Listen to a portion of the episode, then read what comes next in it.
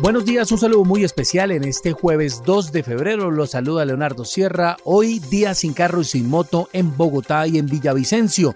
En Bogotá arrancó a las 5 de la mañana, en Villavicencio arranca a las 6, en Bogotá termina a las 9 de la noche el día sin carro. Son aproximadamente 2.200.000 vehículos entre carros y entre motocicletas que van a salir de circulación. Tengan en cuenta que si usted saca su vehículo, la multa será más de 523 mil pesos mejor porque hay que contar también la grúa y pagar también los patios o los días en que esté el vehículo en los patios. Además, imagínese esa inmovilización de su vehículo.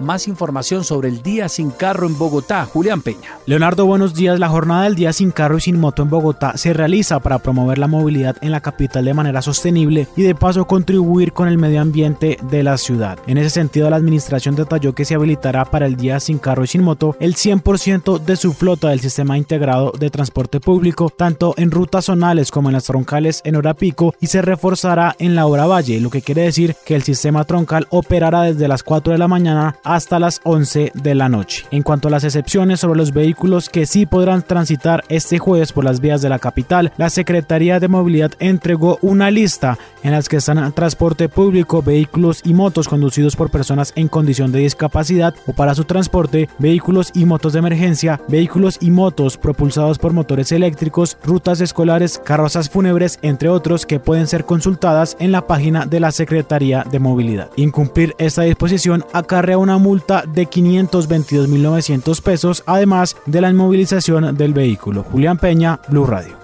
También en Villavicencio, como les contábamos, día sin carro y sin moto. La jornada inició a las 6 de la mañana y se extiende hasta las 8 de la noche. Carlos Andrés Pérez. Muy buenos días. Así es, en las próximas horas en Villavicencio inicia el día sin carro y sin moto. La medida es obligatoria y busca que salgan de circulación más de 180 mil vehículos por las próximas 14 horas. Al respecto, Mauricio Frías, secretario de Movilidad de la ciudad. La medida va desde las 6 de la mañana hasta las 8 de la noche de manera obligatoria.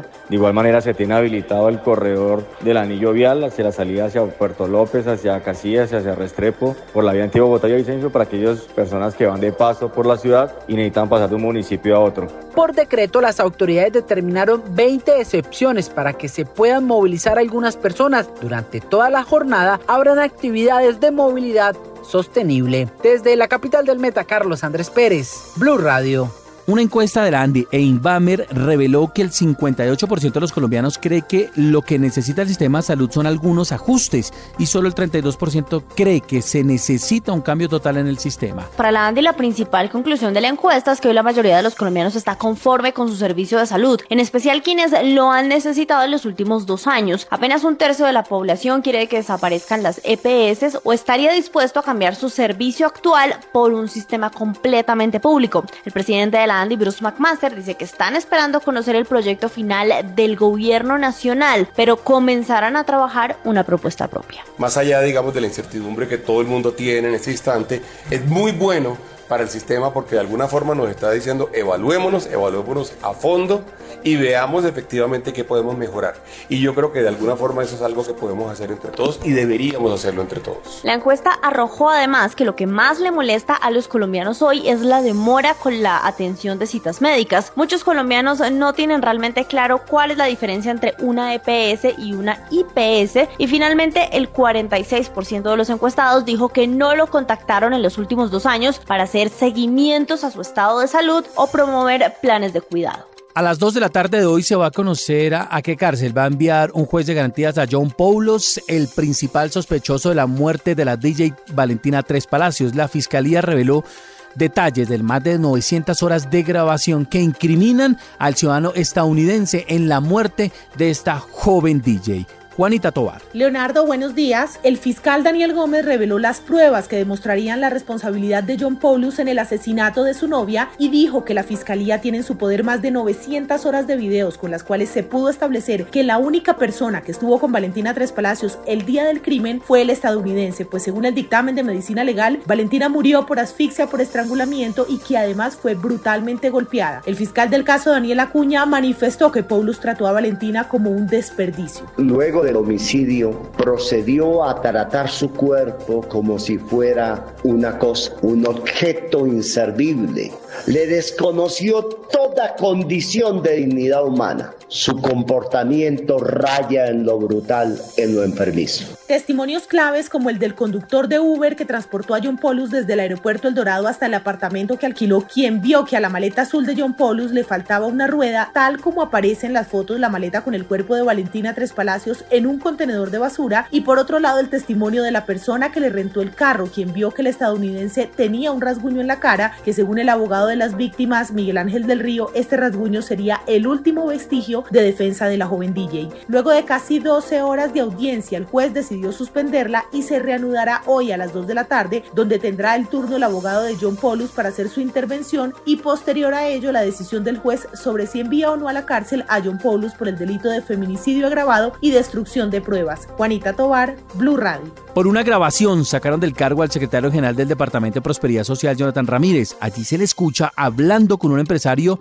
sobre una forma de cambiar las condiciones de contratos sin que pudieran ser detectados. Santiago Rincón. Y es que las grabaciones reveladas por semana son de la mayor gravedad. Allí se escucharía a quien hasta ayer fue el secretario general de la Dirección de Prosperidad Social, Jonathan Ramírez Nieves, hablar con un empresario identificado como Eduardo Sosa sobre un procedimiento para supuestamente manipular y acceder a la información de las licitaciones de la entidad sin ser detectado. Se habla, por ejemplo, de poder cambiar los pliegos, las condiciones de esos procesos eh, contractuales. De esta forma, la Dirección de Prosperidad Social informó ayer que el secretario general Jonathan Ramírez fue apartado de su cargo para que aclare la información que dicen compromete el buen nombre del departamento y desde la entidad activaron un mecanismo de control interno para hacer las investigaciones pertinentes y le pidieron a las autoridades y entes de control que el hecho sea investigado con celeridad. Además, el presidente Gustavo Petro se pronunció sobre el caso citando un trino de la senadora María Fernanda Cabal. Dice el presidente Petro, la diferencia es que a unos gobiernos le daban a los corruptos y asesinos embajadas y en el mío se van. Santiago Rincón,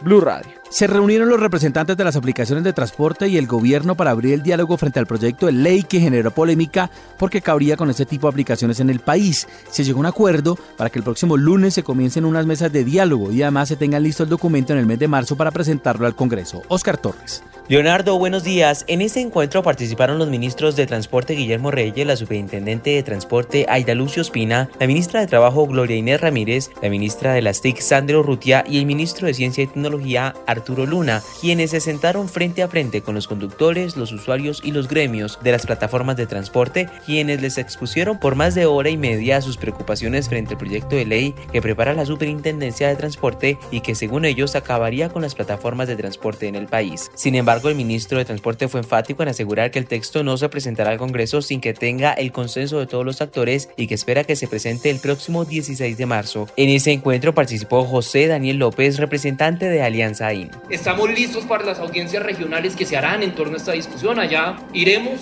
cuantas de ellas sean necesarias.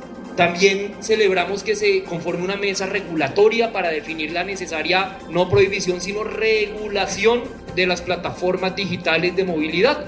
Además, la ministra de Trabajo, Gloria Inés Ramírez, aseguró que a partir del próximo lunes comenzarán las mesas de trabajo con actores del sector para plantear cómo será la regulación de las plataformas en nuestro país. Oscar Torres, Blue Radio.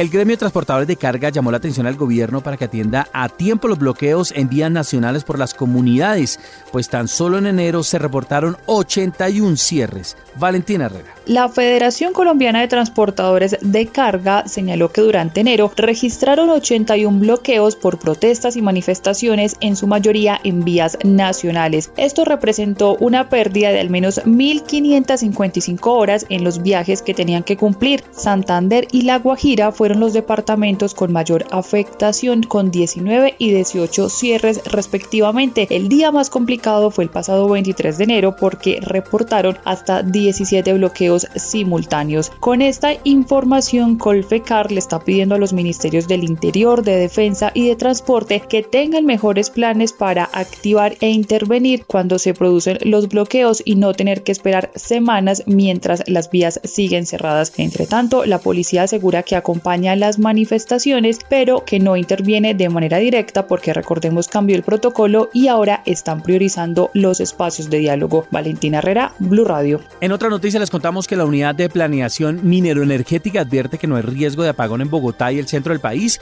porque la red existente es capaz de mantener el servicio mientras entran las obras complementarias.